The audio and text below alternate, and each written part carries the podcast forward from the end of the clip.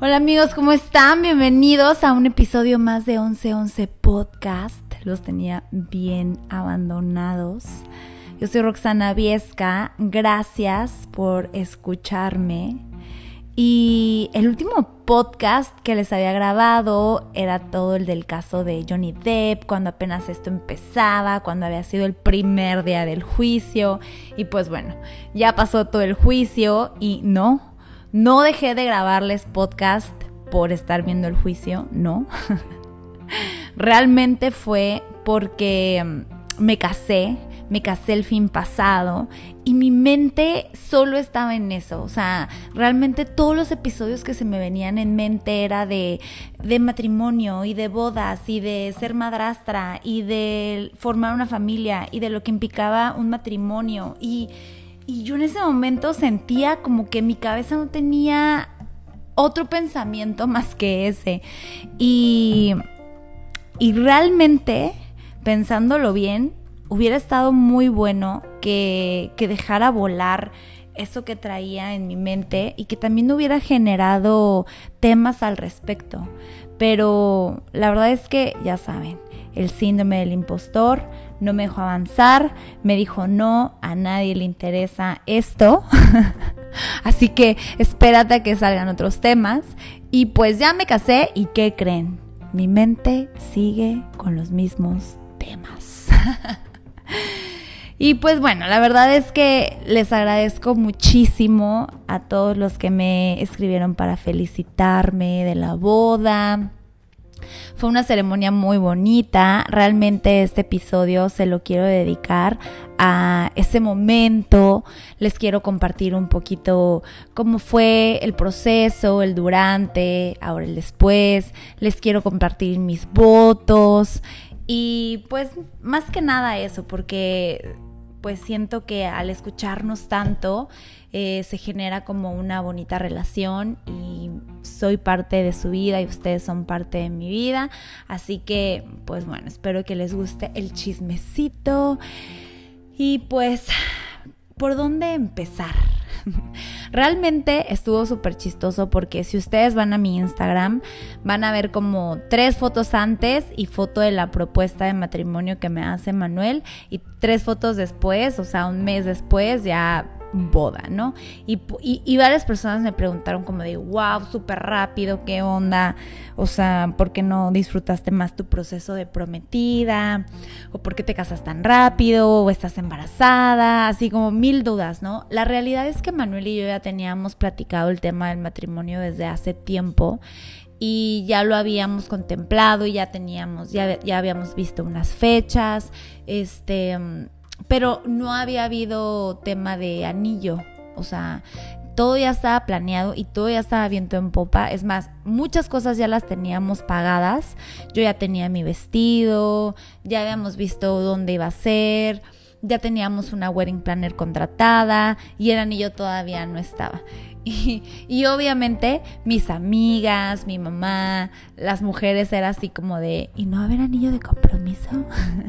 y mi respuesta era, no sé. La realidad es que yo sabía que iba a haber porque también ya lo habíamos platicado, pero yo creo que Manuel estaba esperando el momento eh, pues más bonito para dármelo. Me lo dio en Boston, una ciudad que nos encanta, que nos fascina, ahí vive su hermana y estamos muy enamorados de esa ciudad y de un parquecito que está ahí, que tiene una vista preciosa, que tiene como un laguito con un puente hermoso que me fascina y me enloquece y me lo dio ahí. Entonces la pedida tiene muchísimo sentimiento para nosotros por el lugar en el que me lo dio.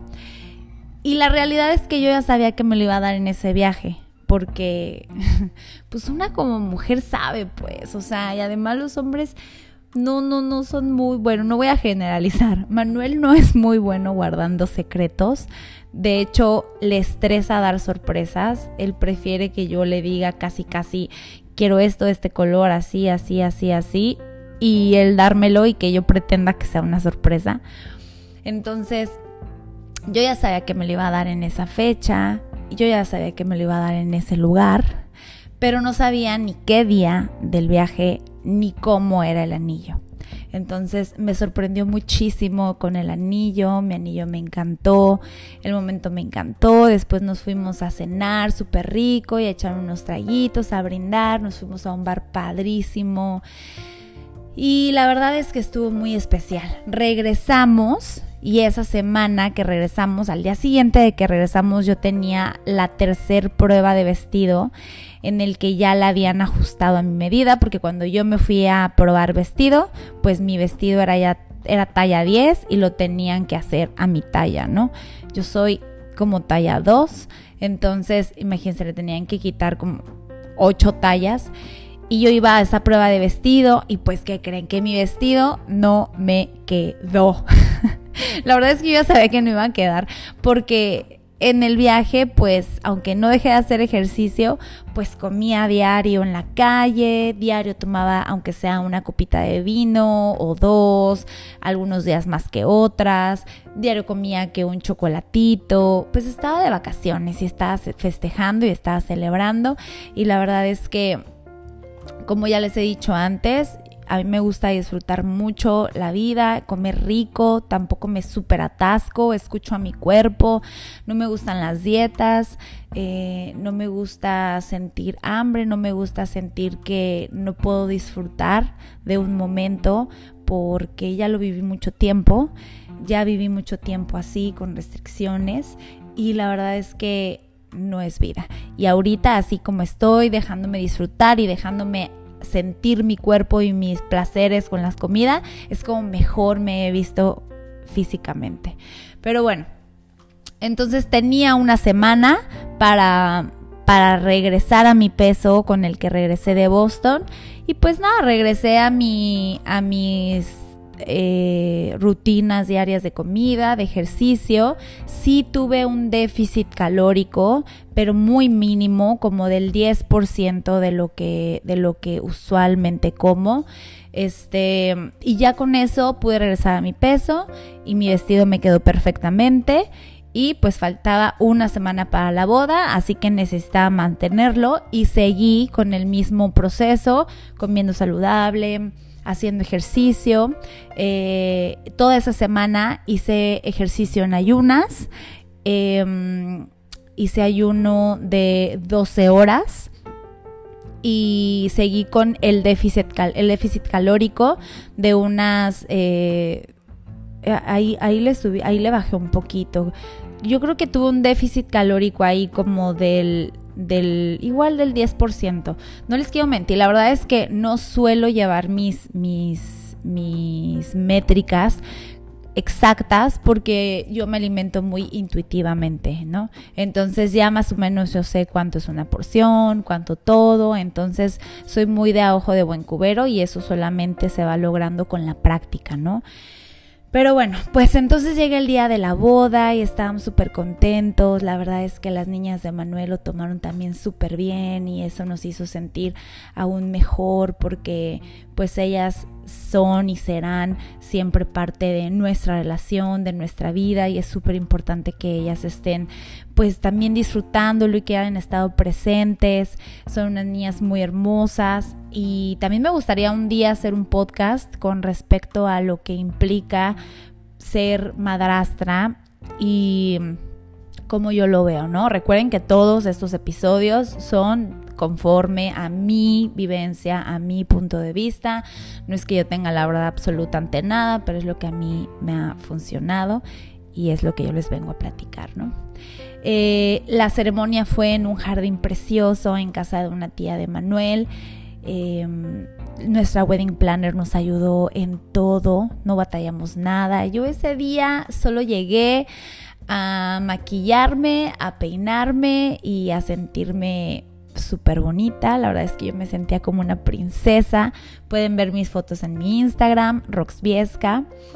Y lo más chistoso de todo es que hubo un momento en mi vida en el que pues yo ya no sabía si me iba a casar o qué, o si el matrimonio iba a ser para mí, si me iba a llegar el momento, y si cuando eso fuera todavía me iba a dar la ilusión de usar un vestido blanco, grande, de novia, y, y la realidad es que cuando fui a buscar vestidos, yo fui a buscar vestidos con mi suegra. Esperen, me voy a tomar un traguito de agua.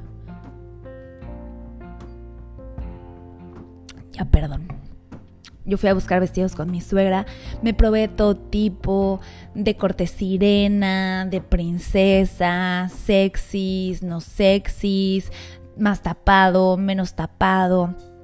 Y la verdad es que es súper cierto lo que te dicen, que cuando es tu vestido se siente, es como es como cuando llega la hada madrina con la cenicienta y le pone su vestido y la cenicienta levanta los brazos y gira y siente luces y música y, ¡ay! pajaritos. Así se siente, es súper loco, es súper loco. Yo nunca me imaginé que me iba a casar con un vestido así ampón de princesa yo siempre me, imaginé que me iba a casar así súper sexy y con la espalda descubierta y, un vestido más pegado, no sé, o sea, es lo que yo siempre pensé que... Pero no, en ese momento mi niña interior, mi, mi emoción interna dijo, quiero este vestido y realmente es con lo que tú has soñado siempre, pero a medida de que vamos creciendo, a veces callamos esas voces y esos sueños por pena, por el que dirán, por sentir que ya no estamos en edad, por pensar que mm, es una boda chiquita, que no lo amerita, por muchas cosas que no tienen sentido, cuando la realidad es que es tu momento, es un momento especial, es la oportunidad de hacerlo. Nadie te va a juzgar, al contrario, o sea, las personas que te quieren se van a alegrar por ti y las personas que no, pues supongo que, que mm, yo supongo que es un momento en el que no hay un solo hater alrededor, o sea, es un momento muy mágico en el que dos personas están uniendo sus vidas, ¿no? Y esto habla mucho de lo que les voy a platicar que, que fueron mis votos, de mm, que esa ceremonia tan mágica, ese festejo tan mágico que implica una boda, más allá de ya ser el resultado de, de ya y colorín colorado, este cuento se ha acabado y ahora sí vivieron felices para siempre.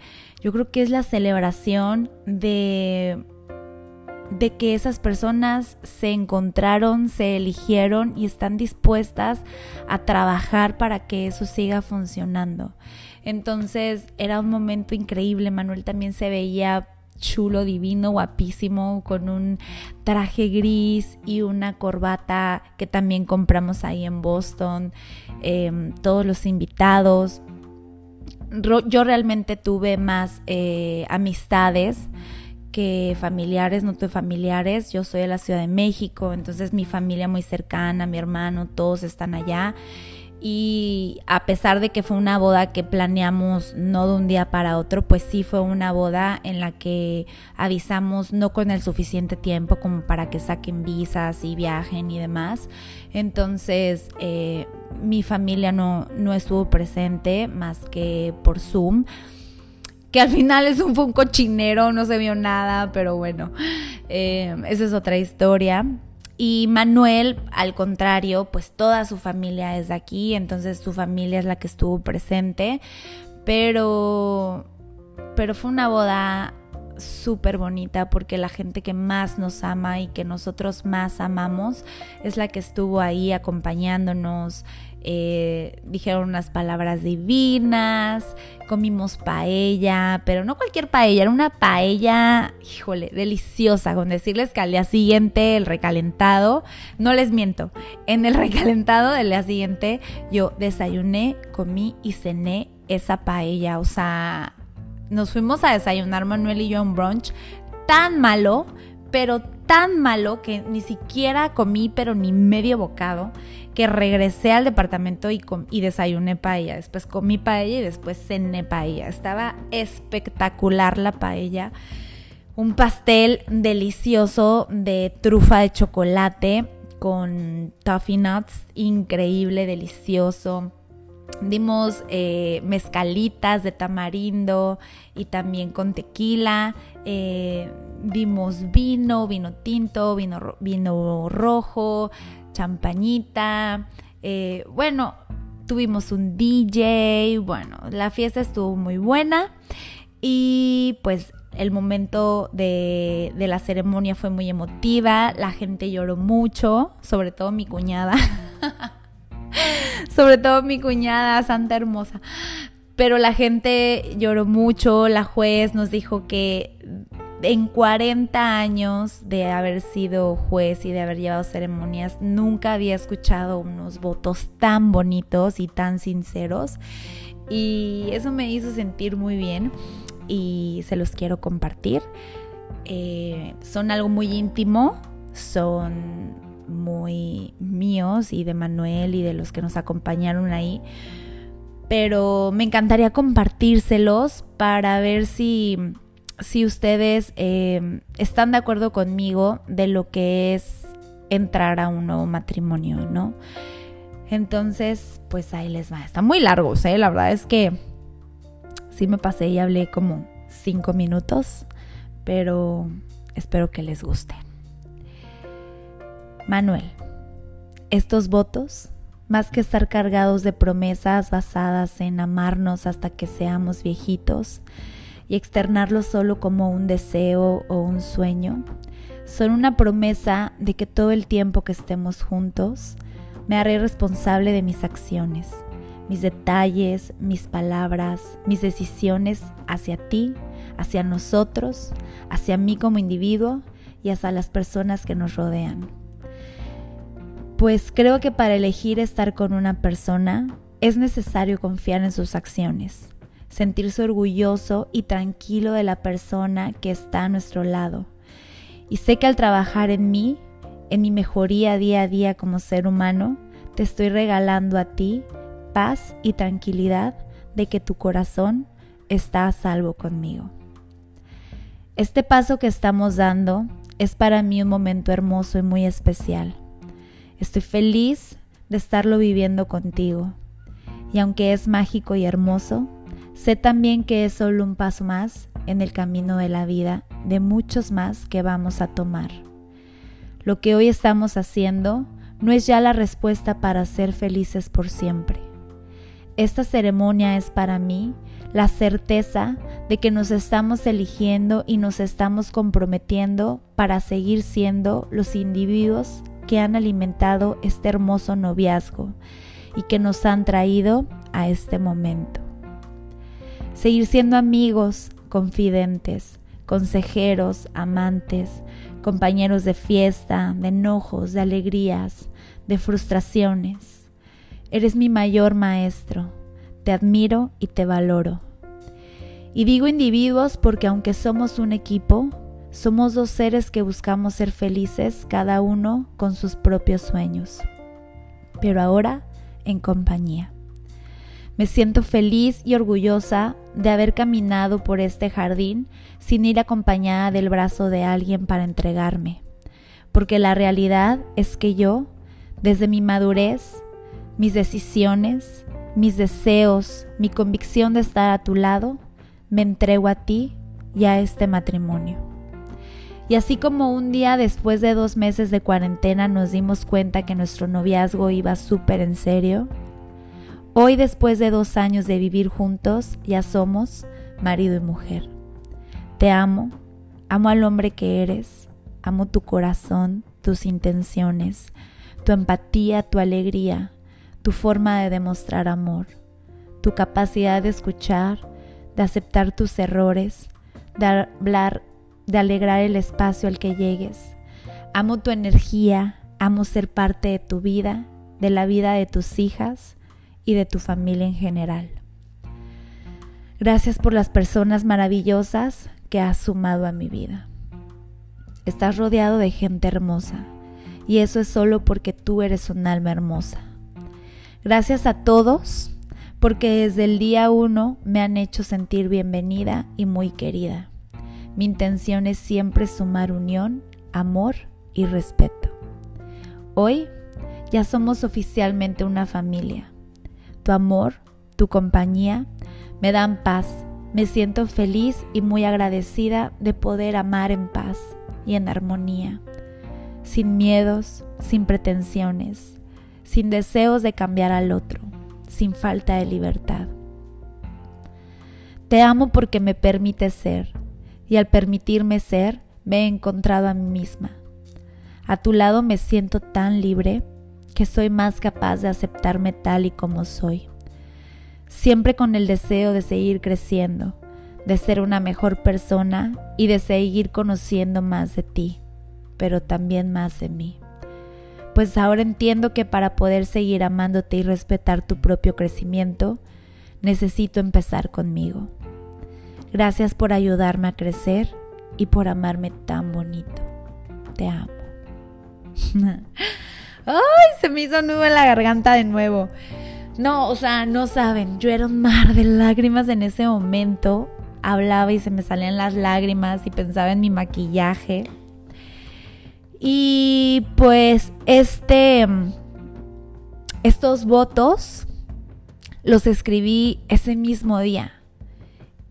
Y la realidad es que yo trataba de buscar inspiración días antes, pero no me salía la inspiración. O sea, yo siempre les he dicho que para yo inspirarme necesito estar corriendo o haciendo algún tipo de ejercicio. Yo, yo, es mi mejor manera de meditar, yéndome a correr, poniéndome en la bici. O sea, más que sentarme a cerrar los ojos en posición de flor de loto, la forma en la que mi mente funciona mejor es si estoy activa. Entonces, cada vez que yo salía a correr, se me venían como pensamientos que yo quería sumar a mis votos, ¿no? Eh, agradecimiento a él, a la vida de sus hijas. O sea, se me venían pequeñas como, como puntos que yo quería que no me hicieran falta. Y yo llegaba o ahí mismo en la corrida, donde estuviera, los iba anotando en las notas del teléfono. Y ese día de la boda, horas antes, simplemente observé todo lo que yo quería comunicarle y todos los puntos que no quería que se me fueran y fue que, que salieron estos votos. Y para mí era importante hacerlo el mero día de la boda porque quería tener a flor de piel la emoción de ese momento, la emoción de, de, de que ya iba a pasar. Y fue el, en el momento en el que yo ya me iba a maquillar, que me despedí de él y que le dije, ya me voy y ya no te vuelvo a ver hasta que me veas entrar al altar. Le di un beso y me fui a trabajar en mis votos. Y la verdad es que creo que salieron muy bien. no sé por qué quiero llorar ahorita. Ay, no. La verdad es que creo que salieron muy bien. Los votos de él también estuvieron hermosos. Eh, no los voy a leer porque no, no son míos, no los escribí yo, son parte de la intimidad de él. Si él, si él quisiera, pues le, tendría que preguntar antes de, de atreverme a, a yo exponer sus palabras, ¿no? Pero estuvieron muy bonitos, estuvieron cargados también de muchísimo amor y de muchas emociones. Y fue una boda muy sencilla, muy emotiva, llena de amor, en el que también sus hijas estuvieron súper contentas y, y, tenía muchas ganas de platicarles esto porque sé que muchos de ustedes que me escuchan van a estar muy contentos por mí y por esta decisión que, hemos tomado. La realidad es que no me siento diferente ni lo siento al diferente porque llevamos dos años prácticamente siendo marido y mujer. Simplemente formalizamos ya en un papel, pero nuestra relación sigue siendo la misma. Aunque, ¿saben qué? Voy a retractarme. Sí me siento diferente, oigan. Sí me siento diferente me siento más segura, me siento más estable. Eh, les dije que no me sentía diferente porque no me siento diferente a lo que siento por él ni a cómo nos llevamos. Pero la realidad es que internamente sí me siento diferente, me siento mucho más unida a él, me siento mucho más comprometida, me siento mucho más estable, me siento mucho más segura. Siento que me siento mucho más amada y está muy loco como no se trata del papel, sino de, del compromiso que uno genera al, al formalizar. Y no pensé que me fuera a sentir ni tan contenta, ni en el momento de la boda, ni después. Me llena el orgullo de decir que me casé con él y el decirle ahora esposo. Está muy bonito. Ahora cuando la señora de la limpieza del edificio, ayer me la topé, no sé qué, y este y siempre que él me decía, "No, es que su esposo no sé qué." Yo dentro de mí pensaba, "No es mi esposo." y ahora ahora me dijo, "No, no sé qué es su esposo." Y yo ya siento como que sí, mi esposo, ¿no? Entonces, la verdad es que sí cambia, sí cambia y si tú estás en un momento en el que como yo sentía que quizá eso no era para ti o que no iba a llegar el momento o que ya se te estaba yendo la vida, va a llegar, va a llegar una vez que, que trabajes en ti y que, que estés dispuesto y dispuesta a, a tener una relación sana, bonita, que no sea como casarse nada más por casarse, nada más porque ya es un checklist, que sea casarse porque realmente crees que puedes crecer con esa persona, que realmente puedes confiar en esa persona, en sus intenciones, que su forma de amar es compatible a la tuya, que, que te ama bonito, que te hace sentir especial y que tú también a esa persona la amas bonito y la haces sentir especial y la ayudas a crecer. Em, va mucho más allá, nada más como que de es que me gusta y es que me aferro a esta persona y me quiero casar con esta persona y listo, ¿no? Y que sea una persona también que te dé libertad, que te dé libertad de ser y tú le des libertad de ser y de experimentar y demás. Porque cuando digo que esa persona te ayuda a crecer, no es que esté ahí atrás de ti, simplemente que te permita ser, porque el crecimiento es de cada quien. De ti depende tu propio crecimiento, tu propia salud mental, tu propia paz, tu propia estabilidad y de la otra persona también depende. Y la única forma de poderlo hacer en compañía es encontrando una pareja que te deje explorar en tu propio tiempo, en tu propio crecimiento, bajo tus propios sueños. Y yo creo que no es fácil de encontrar, pero tampoco imposible. Em, así que me siento muy feliz y quería compartírselo, quería platicarles todo, estuvo padrísimo. Em, y pues nada, Prometo que los próximos episodios eh, ya van a estar llenos más de un poquito de los temas que hemos estado platicando. Coméntenme en Instagram si quieren que les haga un episodio de lo que para mí ha sido eh, estar con una pareja con hijos y pues ahora el ser madrastra, ¿no?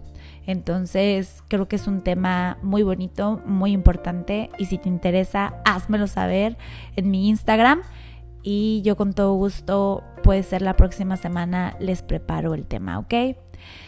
Espero que estén súper bien, que se hayan puesto muy contentos conmigo, con, con Manuel y que nos escuchemos la próxima semana. Les mando un abrazo súper, súper grande. Gracias por escucharme. Nos vemos en el próximo episodio de 1111 Podcast.